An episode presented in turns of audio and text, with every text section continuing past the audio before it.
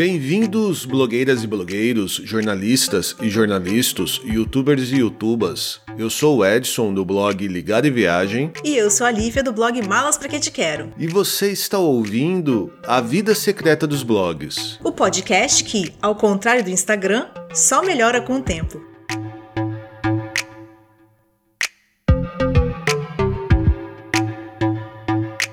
Sejam todos bem-vindos de volta. Fala, galera! Depois de apenas uma semana, cá estamos nós outra vez. É mesmo, eu acho que a gente precisa reforçar, aliás, com o pessoal que o nosso podcast agora é semanal. Se você está nos ouvindo agora e nem viu que teve um episódio na semana passada, para tudo e volta lá. É, é verdade. A gente agora está intercalando um episódio com as últimas notícias da nossa área, né, relacionadas a algum tema que possa impactar ou servir de mais informações e conteúdo para o nosso dia a dia com este de hoje, que é um episódio mais completo, onde a gente aprofunda mais a discussão, né? Exatamente, né? No episódio da semana passada, lá de notícias, a gente trouxe as últimas notícias sobre o Google, YouTube, TikTok e muito mais. É isso aí, e isso só confirma aquela sua piadoca do começo, né, Lívia? Quando a gente muda, a gente muda para melhor, né? Sim, né? Então, gente, siga aí a gente lá no seu aplicativo de podcasts preferido, procurando por A Vida Secreta dos Blogs, e não deixe de nos ajudar a manter o podcast indicando para os seus amigos. Nós já temos episódios sobre SEO, Google Analytics, Media Kit, Pinterest, YouTube e vários outros temas importantes para a vida de qualquer blogueiro. E sabe o que mais aconteceu nesta semana? Nós recebemos várias mensagens de carinho por conta da volta do nosso podcast. Isso mesmo. E vamos aproveitar que eu falo rápido, né, para eu mandar então os beijos. Então vou mandar um beijo virtual com distanciamento para Paula, Mari, Luciana, Camila, Thaís, Martinha, Nathalie, Fran, Rebeca, Priscila, Bruno, Renata, Ticiana, Mirela, Fábia, Camila, Márcia, Tarsila, Tati, Liliane, Aline, Cíntia, Denise, Daniela, Ju, Keila, Michela, Tina, Karina, Débora, Murilo, Cecília, Raquel, Ellen, Ana, Gabriela, Marcela, Fernanda, Rodrigo, Marcelo, Natália, enfim todo mundo que mandou mensagem pra gente sobre a volta do podcast ou apoiou lá nossa divulgação nas redes sociais. E ainda assim eu tô com medo de ter esquecido alguém, porque essa é a lista da última vez que eu olhei e a gente grava esse episódio alguns dias antes dele ir pro ar. Então, na verdade, eu agradeço todos que estão ligados, ouvindo e apoiando. E peço que se alguém queria um beijo e não ouviu o seu nome aí, pode mandar mensagem pra gente que eu mando um beijo exclusivo e especial no próximo episódio. e além de beijos e pedidos de beijos, a gente também recebeu dois e-mails com dúvidas. Um deles veio da Marliana, do blog De Saias pelo Mundo, e nós vamos fazer suspense sobre o assunto e responder só ao final do episódio. E a outra mensagem veio da Débora, lá do blog Diário de uma Viajante. Vamos ouvir um trecho do que ela escreveu. Olá, Edson e Lívia, tudo bem? Muito massa o último episódio sobre o novo Google Analytics. Hoje eu vim dar uma sugestão de pauta de um assunto pouco falado: dados estruturados. Por favor, façam um episódio falando sobre isso. O que é esquema e que tipo de marcações ele faz? O que é um plugin de dados estruturados e o que ele faz? Como saber se nossos dados já estão estruturados? Vai ajudar a mim e a muita gente. Valeu, pessoal, vocês são ótimos e estão de parabéns. O podcast fez muita falta. Meu, eu não sei o que aconteceu aqui, mas ela simplesmente adivinhou o tema do episódio de hoje. pois é, e olha, não é feitiçaria nem tecnologia, é desespero mesmo, né? Brincadeira, hein, Débora? Mas só tem a concordar, viu?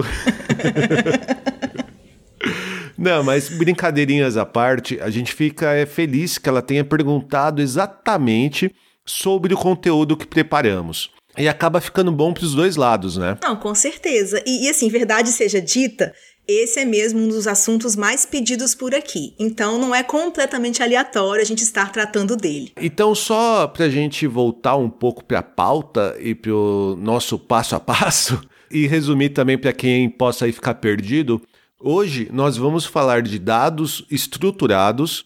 Depois tem a nossa sessão Verdade ou Mito SEO E em seguida, vamos ainda responder a dúvida da Marliana. Né, a pergunta misteriosa, né? Porque se não for para fazer mistério, a gente nem grava podcast, né?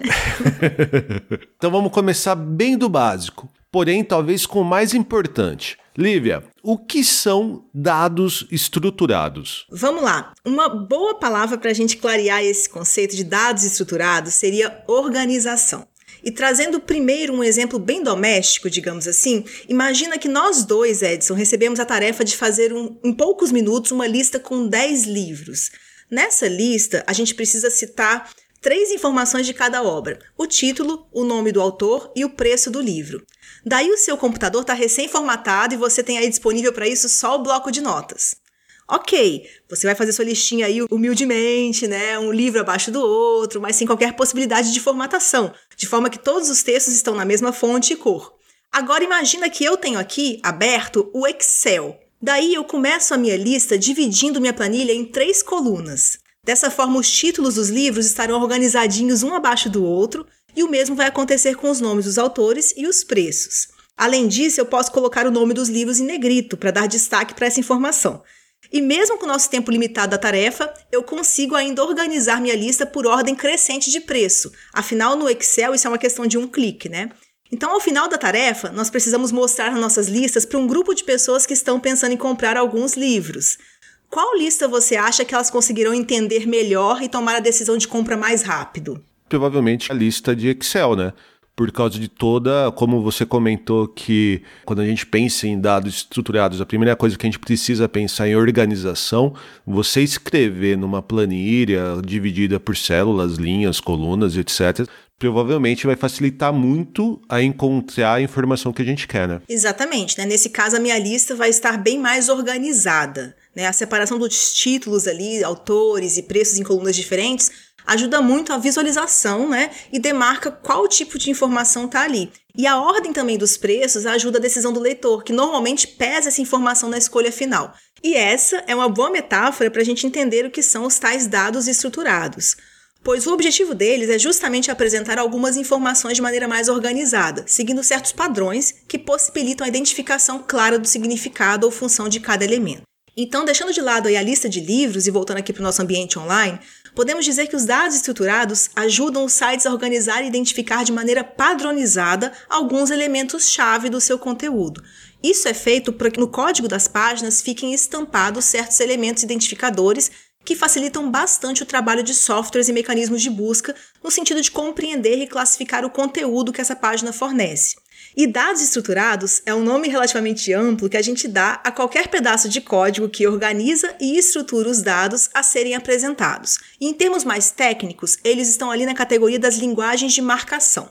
Mas para ficar mais claro, vamos dar como exemplo agora um blog de culinária, que aceita a colaboração dos visitantes. Tenho certeza que os posts deste site têm várias informações detalhadas sobre cada receita.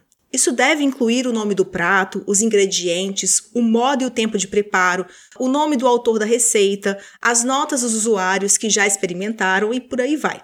Para o Google, essas informações jogadas ali no corpo do texto do post são só um monte de palavras. Para indexar e ranquear as páginas, ele rastreia sim as palavras, mas apenas buscando o volume de recorrência.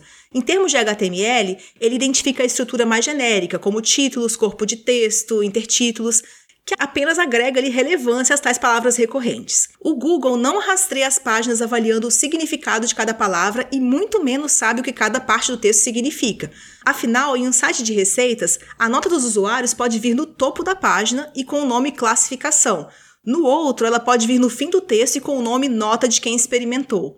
O Google não tem como prever e saber todas essas variações de estrutura de posts e páginas, né, ou de vocabulário também. E é nessa hora que a organização desses elementos pode auxiliar bastante as plataformas a compreender, indexar e ranquear melhor os conteúdos. Mas quando você diz plataformas, você está falando especificamente do Google no seu mecanismo de ranqueamento de conteúdo ou também outra plataforma ou algum outro lugar? Os dados estruturados eles são interessantes para qualquer tipo de ferramenta que precise né, desse tipo de informação. Ele é, ele é útil para um, um leque grande de coisas. Então eu citei softwares, porque os softwares, por exemplo, que manipulam né, bancos de dados, eles estão usando os dados estruturados ali. E também as plataformas, eu falei no plural, porque sim, o Google é uma delas, mas também todas as demais plataformas de busca e de alguma uma outra coisa, plataforma online que também lida com dados, tá? Então, você otimizando, pensando no Google, que é muito o que a gente faz em termos de blog, a gente também está deixando os dados mais organizados para seja qual for a plataforma que precise lidar com os nossos dados. E até aproveitando para a gente não ir muito adiante e já fazer essa questão, existe também os dados não estruturados assim, a, as plataformas, os especialistas em SEO, eles utilizam também esse termo? Sim, existe, tá? A história é assim. No início, eram os dados. é, e esses dados sempre puderam ser tratados de diversas formas, organizadas ou não. Em certo momento apareceu essa nomenclatura, né? Dados estruturados, para descrever os dados organizados e apresentados de forma padronizada numa estrutura rígida. E claro, a partir daí, em consequência, o seu oposto passou a ser nomeado, né, chamado de dados não estruturados. Mas você sabia que também existe o termo dados semi-estruturados? é, existe também, tá? E, mas essa é uma conversa, óbvio, para uma outra oportunidade, senão a gente vai fugir demais do nosso assunto principal aqui. Tá, tá legal. Então, assim, passando isso, a gente já pode ir também para outra questão. E será que você já pode explicar para a gente o que seria a marcação que você comentou no, no sua explicação inicial, ou em inglês markup? São termos que eu sempre vejo quando o assunto são dados estruturados, seja em artigos ou cursos ou qualquer outra pesquisa que eu faço para melhorar a minha escrita, melhorar o meu blog. Sim, é, eu vou explicar de maneira resumida, porque essa é realmente uma questão bem técnica e não faz muito sentido um blogueiro se preocupar com isso. Então, na hora de desenvolver um software ou um site, existem alguns tipos de linguagens que podem ou devem ser utilizadas. Entre elas estão as linguagens de marcação, que têm como objetivo justamente dar uma estrutura ao conteúdo, geralmente por meio de organização e formatação. Você citou aí o termo markup, que é marcação em inglês, né? E é exatamente esse termo que está no final da sigla HTML, né? Que significa Hypertext Markup Language, por exemplo. É, na verdade, quase toda sigla nessa área que termina em ML provavelmente é ou foi uma linguagem de marcação, como o SGML, HTML, o XHTML, o XML, etc. Então, acho que o mais importante a se entender aqui desse conceito é lembrar que toda linguagem tem como objetivo comunicar. E para uma comunicação satisfatória, no geral, nós usamos ao menos um tipo de código. Para nós dois estarmos nesse momento aqui nos comunicando verbalmente em língua portuguesa, nós precisamos dominar esse idioma. Ou seja, esse código que convencionou chamar o objeto cadeira pelo nome cadeira, o objeto mesa pelo nome mesa e por aí vai. Então, voltando para os dados estruturados, para que eles sejam de fato decodificados pelos receptores, é necessário que se use códigos acordados dentro da comunidade de desenvolvedores. O HTML, quando foi criado, surgiu de um esforço conjunto para uma linguagem que pudesse ser universalmente decodificada, ou quase universalmente, pelo menos. E esse é um processo comum nessa área. O mesmo aconteceu com os dados estruturados que hoje são lidos pelo Google. Creio que você e os ouvintes já devem ter ouvido falar de um projeto chamado Schema.org. Já, já ouvi. E acho que esta é mais uma das perguntas que a gente sempre recebe, né? O que é esquema, estima, schema? Até mesmo a maneira de falar isso a gente já pensou sobre a questão. Verdade. Eu até acho que tem gente que vai falar esquema e acho que tá tudo ótimo, tá? Eu, às vezes uso o termo só porque é comum de usar na área, mas enfim. Uh, o esquema.org, né? Que nem fala assim inglês também, tá, gente? Tem que falar dot. Voltando. O esquema.org é, define o vocabulário que nós devemos usar na hora de implementar os dados estruturados em nossos sites. De forma que várias plataformas, especialmente o Google, consigam compreender nossas marcações.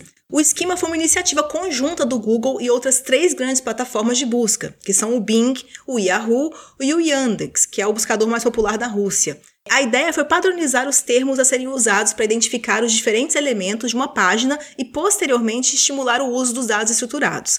Claro que o idioma escolhido para essa padronização de vocabulário foi o inglês, e daí, acessando o site do projeto, você tem uma lista de itens que as marcações podem definir. Então, tais como, aí, alguns exemplos, né? Temos artigos, eventos, pessoas, organização, avaliações, lugar, produto, entre muitos outros. Mas o que que o Google e esses demais buscadores que você comentou, o que eles ganham com isso? Por que, que eles querem que a gente use realmente os dados estruturados em nossos sites e blogs? Como eu comentei há pouco, o Google não rastreia as páginas avaliando o significado de cada palavra, né? Até porque em muitos casos ele não tem essa capacidade.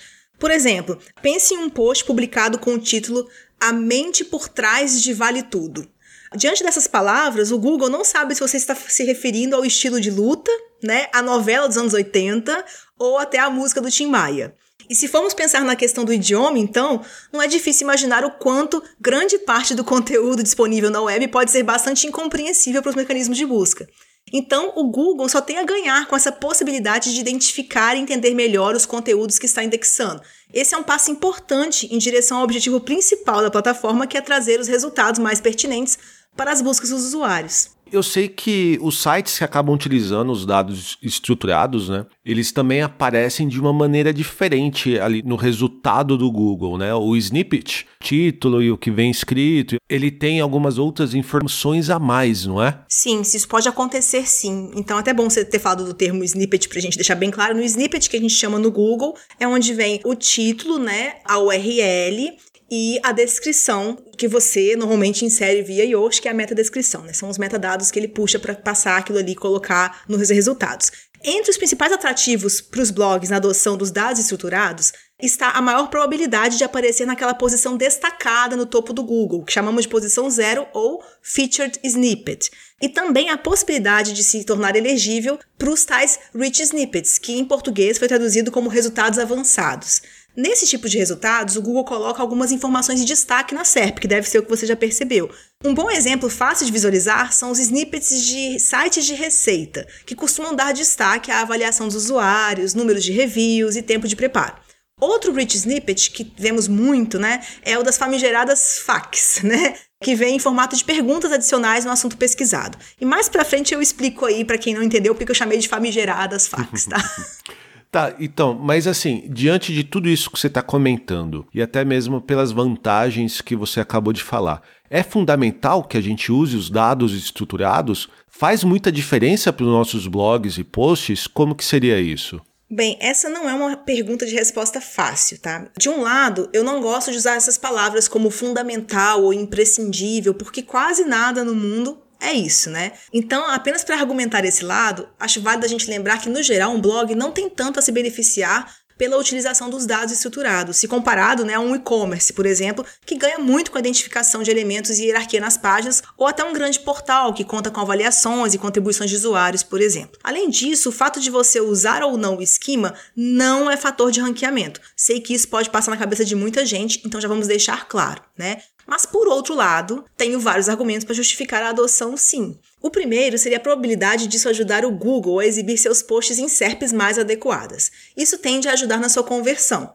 O segundo motivo é a possibilidade de ser exibido como feature snippet, lá no topo da pesquisa, ou mesmo em um destaque como o das FAQs. E o terceiro argumento é que não é tão difícil assim de implementar o básico de dados estruturados. É algo que alguns plugins te ajudam, né, ou mesmo algumas plataformas online.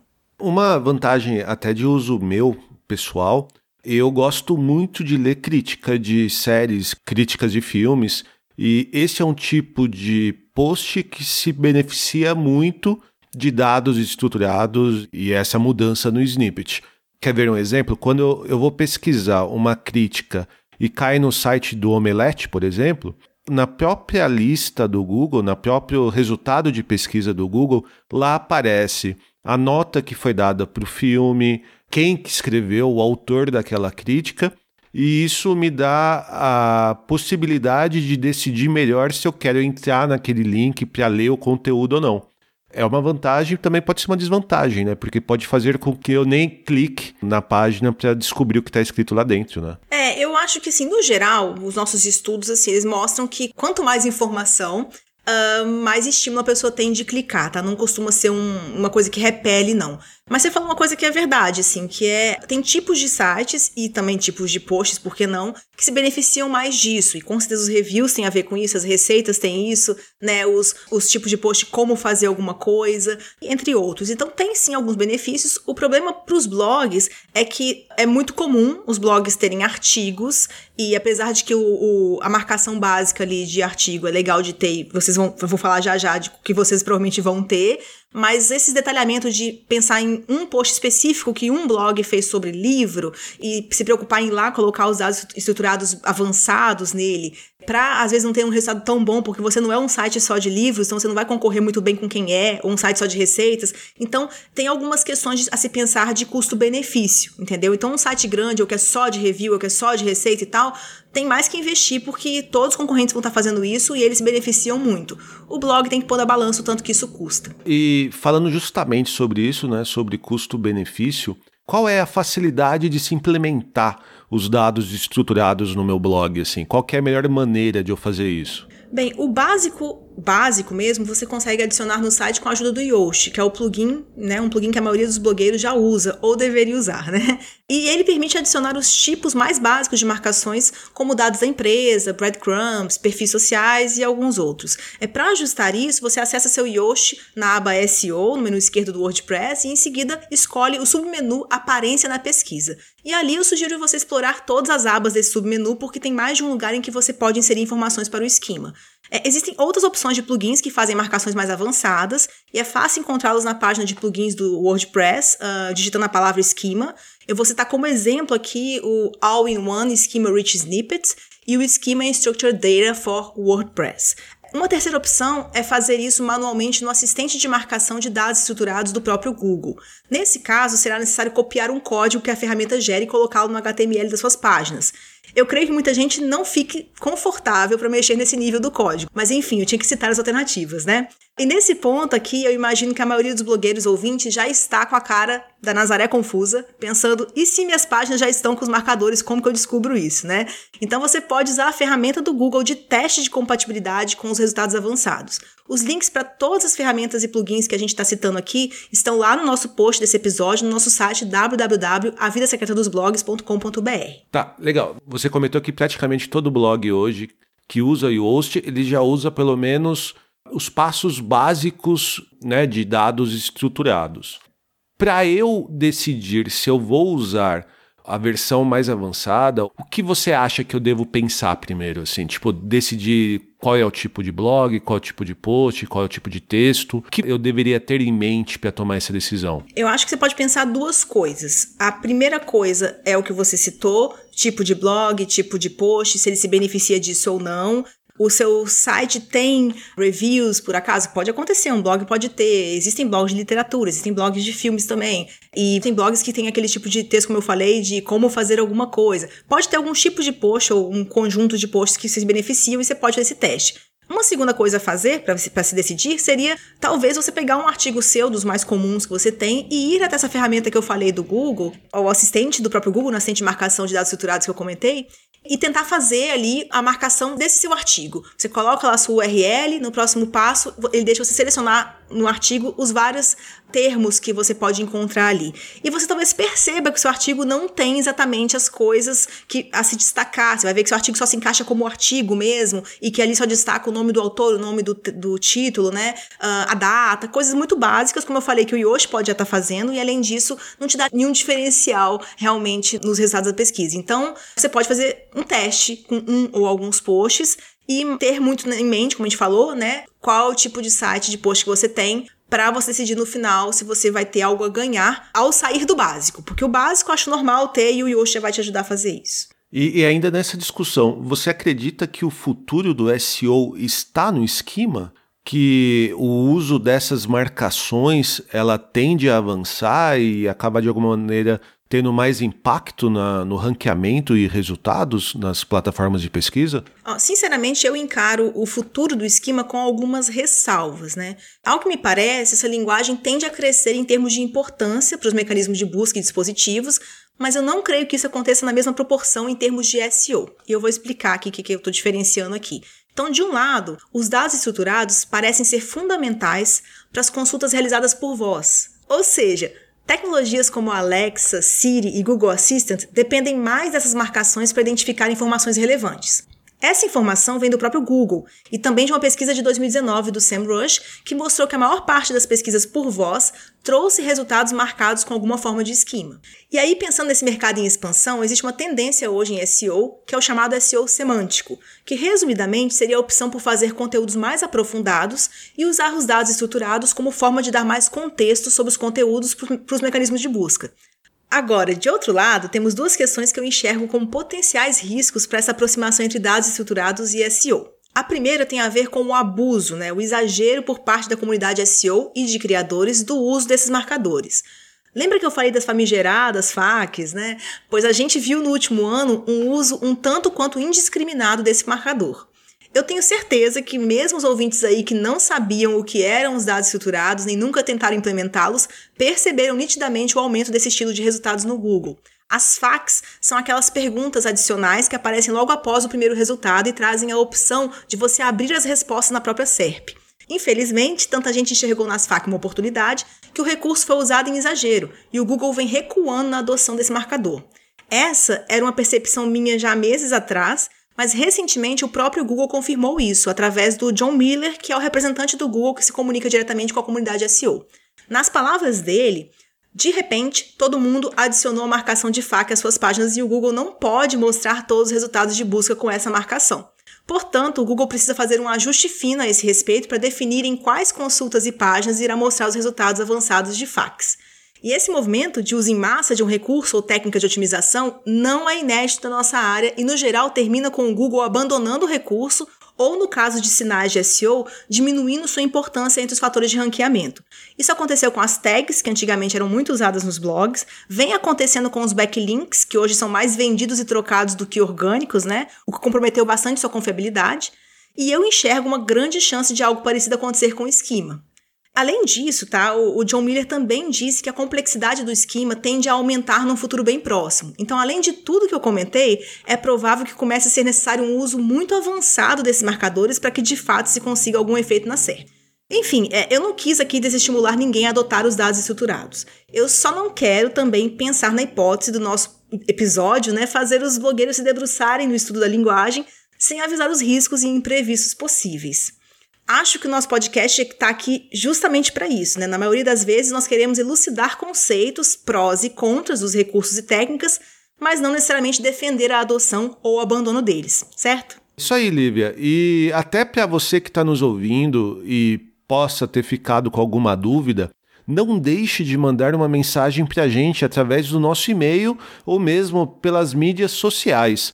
E a gente pode acabar respondendo a sua pergunta num próximo episódio. Isso aí. E agora tá na hora de contar uma verdade ou desmascarar algum mito no nosso quadro Verdade ou Mito SEO.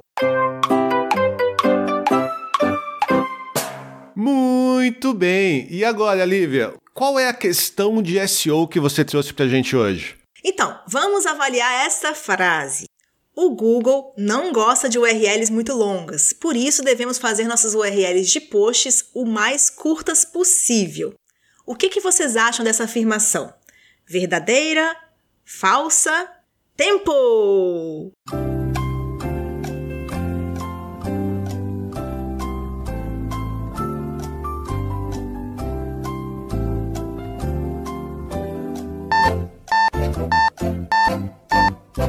E aí, Edson, quer arriscar? Então, Lívia, eu tendo a acreditar que esta afirmação ela é falsa ou quase falsa. Até porque a gente já conversou sobre isso. Acho que não sei se realmente no, dentro do podcast, a gente falou fora do podcast, mas o que nós falamos é que o Google ele dá uma certa atenção ao tamanho do URL mas não que tenha muita pontuação nessa questão de ranqueamento. O que, que você fala pra gente? É, é mais ou menos por aí. Ali a gente tem duas frases, né? E a gente pode considerar a primeira frase correta. O Google não gosta de URLs muito longas. Mas isso não significa que a segunda frase é uma conclusão lógica da primeira, né? Ali é uma falsa lógica. Quando a gente fala que o Google não gosta de URLs muito longas, a gente está se referindo a mais de mil caracteres, uma coisa realmente gigante. E daí que se sua URL tem abaixo de mil caracteres, você se safou da ira do Google e fim, acabou, não tem problema, né? Não existe competição entre URLs de 500 caracteres ranqueando melhor que URLs de 600 caracteres, nada disso, né? Mas, ah, Lívia, sim. tem post de blog que não tem mil caracteres. Pois é! eu ia até te perguntar, você tem ideia do número médio de caracteres das URLs do seu blog? Ou quer chutar o número médio dos blogs aí? Uh, eu chutaria 150, 120 caracteres. É, foi um ótimo chute, né? É raro uma URL de blogs passar dos 100 caracteres e quando passa não costuma chegar aos 200. Essa realidade de URLs longuíssimas é mais comum em sites de e-commerce ou quando se faz uso de parâmetros. Então a ideia de que a minha URL tem que ser super curta, senão o Google me penaliza, não está correta. Porém, porém, existe uma outra preocupação em termos de SEO, essa verdadeira, que acaba contribuindo para o mito. Pode ser isso que gerou esse mito aí por completo, né? Uma boa prática de otimização é colocar sua palavra-chave o mais próximo possível do domínio dentro da sua URL, né? A gente fala isso porque alguns sites ou blogs têm na sua estrutura de URLs, ou mesmo nas categorias, alguns termos que a gente considera vazios, né? Que não acrescentam nada na comunicação com o Google, por exemplo. Então é comum nós incentivarmos os blogs a tirarem da estrutura de URL aquela data que alguns ainda têm logo após o domínio, ou ainda alguma palavra como categoria, né? Ou blog. Esses termos não te acrescentam em nada em termos de SEO e afastam sua palavra-chave do domínio, algo que a gente acha prudente evitar. Afinal, se o seu assunto do post é cozinha planejada, isso deveria aparecer o mais cedo possível na sua URL. Então, resumindo, mantendo sua palavra-chave logo no início da sua slug e de preferência sem termos vazios entre esta e o seu domínio, não há um grande problema em ter uma URL mais longa. Também não há qualquer necessidade, mas dizer que é um problema seria reforçar o mito. Mas o fato de o Google não conseguir mostrar a, URL completa na largura da uhum. página, seja na web, seja no mobile, isso tem alguma influência? Não só influência, estou dizendo, no ranqueamento, mas existe alguma pesquisa se os usuários gostam de clicar em uma URL que ele consiga ler por inteiro ou não? Não. O que a gente pode dizer é que aqueles poucos usuários que reparam na URL, porque a maioria vê o título e alguns veem a descrição, Alguns outros pouquíssimos veem a URL, mas aqueles que vêm vão olhar qual parte da URL. Como é que a gente lê, né? A gente lê da esquerda para a direita. Eles vão ler o início. Então, se você cumprir a nossa dica de otimização, coloque a palavra-chave no início da sua URL, ela vai estar sempre no Google, ainda que depois tenha algumas palavrinhas que ele não apareça, tá? Então, a questão é justamente essa. Quanto mais no início da sua URL a sua palavra-chave estiver, mais rápido o Google lê, mais ele entende que aquela é a palavra-chave principal e mais o usuário tem grandes chances de lê-la também.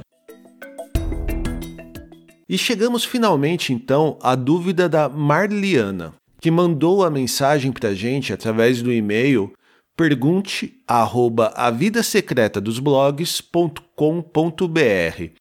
Vamos ouvir a questão. Oi, amores! As pessoas ainda leem blogs? Hoje não há um domínio de vídeos e até podcasts. Depois de dois anos sem atualizar meu blog de saias pelo mundo, estou com essa questão.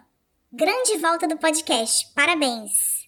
Interessante que a gente acabou já respondendo essa questão, né, Lívia? O nosso primeiro episódio lá atrás, né, uhum. a gente discutiu bastante sobre isso, né? Se vale a pena ainda hoje com YouTube, Instagram, Facebook, se ainda vale a pena a gente criar um blog. E no geral, a resposta, assim, resumindo bastante, é que sim, vale a pena, né? Uhum, é sim. Eu acho que é uma discussão super normal quando surgem novas mídias, né? E nunca vai parar de acontecer isso mesmo. Eu ia falar realmente isso, que a gente tem essa discussão no primeiro episódio nosso. Acho que se é uma coisa que tá pegando pra ela, vale ouvir o episódio. Mas eu posso aqui resumir algumas coisas que a gente falou lá, ou que são novas, não sei, que eu posso pensar aqui, só para ter uma, um resumo realmente para quem está querendo a resposta logo, né? Então, eu acho que é importante a gente lembrar que muitas mídias se adaptam a novos momentos, né? Então, acho que os blogs tiveram sim se adaptar em um ambiente mais povoado e competitivo, mas vamos lembrar que, apesar de tudo, nós estamos no meio digital e esse é o meio do momento, a gente não está tão fora assim, né? Também é uma questão em que a idade né, do usuário interfere muito. Então, os jovens hoje podem sim preferir um vídeo, mas muitos adultos não preferem. Né? Os jovens de hoje, também quando chegarem aos seus 30, 30 40 anos, vão também querer consumir mais conteúdo escrito. Eu não tenho aqui tá, um estudo sociológico para defender isso, não, mas sinceramente é o que a gente observa. As pessoas não têm os mesmos hábitos na juventude e na vida madura. Além disso, mesmo que os blogs estivessem fadados à extinção, isso normalmente não acontece de uma hora para outra. Eu vejo muita gente reclamando de ser obrigada a ver um vídeo de tutorial quando preferia ler um texto, por exemplo. É, no Twitter mesmo, Edson, não sei se você viu esses dias, né? Sim. Tinha alguém reclamando disso, né? De que, por favor, queria ler as coisas, não mais ter que ouvir podcast e vídeos. E o tweet tinha 70 mil compartilhamentos, né? Então, a gente mesmo recebe pedidos aqui de pessoas que querem o roteiro do podcast escrito porque se interessam pelo conteúdo, mas não tem costume ou lugar para ouvir um podcast. Então, eu acho que ainda tem bastante público. Eu acho que o blog é uma, é uma ao contrário de outras mídias, é uma mídia muito adaptável. Você consegue. Uh, ele, é, ele é uma mídia aberta, né? Vamos dizer assim. Você consegue realmente fazer do seu blog o que você quiser e nada te impede, inclusive, de, de nele estar incluso vídeos, áudios, né, podcasts e tudo mais. E até fazendo referência a um outro episódio, e agora é um episódio bastante recente, na verdade, o último episódio, o nosso primeiro episódio aí sobre notícias da semana. O outro problema de você ter o seu conteúdo, né, você criar o seu conteúdo na plataforma de outros, é você estar sujeita à regra dessas outras pessoas, né? No episódio de notícias da semana passada, a gente discutiu, por exemplo, sobre a mudança de monetização e de inclusão de propaganda do YouTube em vídeos de, de canais com menos de mil assinantes, né? Que não estejam é, aprovados ou não estejam dentro do programa de monetização do, do YouTube. E esse tipo de mudança você não tem controle. Já no blog, o blog é seu. Você decide o que você vai fazer, se você vai buscar uma maneira de monetizar, se vai ser só apenas um hobby, mas a decisão é sua, né? É bem diferente. É, eu concordo em partes com o que você está falando, tá? Mas eu acho que tem duas partes aí, dois âmbitos para a gente discutir. A parte de que a gente realmente colocar o conteúdo numa plataforma que a gente tem pouca gestão, que é o caso de todas as redes sociais, né? E o caso do YouTube também, a gente tem pouca gestão sobre elas, é complexo, a gente pode inclusive perder conteúdo e também a gente está muito mais sujeito a mudanças que não nos agradam. Porém, tá? Porém, a gente não pode ter a ilusão, eu acho que muita gente tem esse discurso, mas eu acho que é uma ilusão, de que o blog é mais nosso e é mais fácil de fazer alguma coisa do tipo remuneração, por exemplo, do que outros lugares. Estou dizendo isso porque você tem a remuneração no blog, você vai usar afiliados ou o Google Ads, por exemplo. São coisas que podem mudar o tempo todo o valor da remuneração, se aceitam ou não afiliados. O Google Ads pode um dia para o outro não funcionar mais no seu site. A gente tem, eu tenho clientes que nunca conseguiram se cadastrar, nunca foram aceitos no Google Ads, por exemplo. E se o Google muda o algoritmo, você um dia para o outro você tem né, 90 mil acessos, dia seguinte você tem 20 mil e passa a ter 20 mil para sempre. Então a gente, infelizmente, também no blog está assim sujeito a diversos players e não é uma coisa que, que se a gente falar só isso, que uma coisa é nossa e a outra não é, ele é nosso. Só se for pra gente então colocar embaixo do braço e guardar, ele é nosso, realmente. A gente consegue fazer um backup inteiro e guardar. Não é o caso das plataformas de mídias sociais, por exemplo. Mas ele não é tão nosso a ponto de que, assim, ele vai remunerar sempre da mesma forma, a gente vai ter sempre o mesmo tanto de acesso, ou a gente consegue controlar o quanto de acesso a gente tem. Então, fica aí a discussão dessa parte. Mas é, até. Acho que a gente está até se estendendo um pouco, mas é que é realmente uma discussão muito boa. Agora, respondendo diretamente para Marliana, eu acho que, que ela fez, na verdade, duas questões, né? É, e a gente acabou se estendendo e fugindo um pouquinho. Eu acho que o primeiro ponto. Realmente, eu acho que hoje vale você ter o blog, é por tudo isso que a gente discutiu até agora. Mas acho que a primeira pergunta que ela fez, se é se as pessoas ainda leem blogs, tá mais até voltando para que você respondeu, né? As pessoas ainda leem blogs. Talvez não na mesma quantidade das pessoas que acessam fotos no Instagram ou veem vídeo no YouTube, mas as pessoas ainda leem blogs, né? Sim. Eu acho que só mesmo pra gente fechar, relembrando qual foi a pergunta da Marliana, porque a gente realmente foi bem a fundo nesse ponto, né?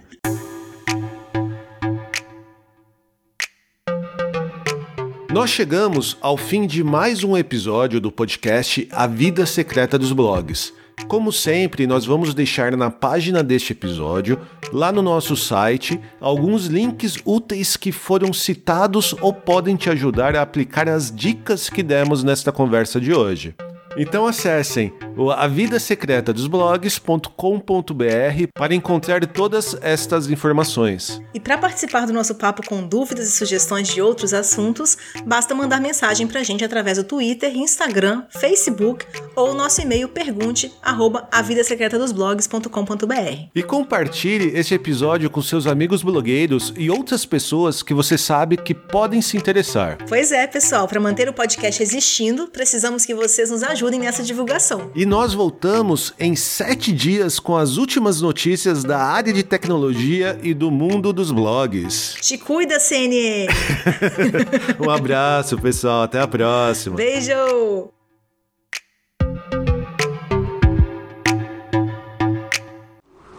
Free.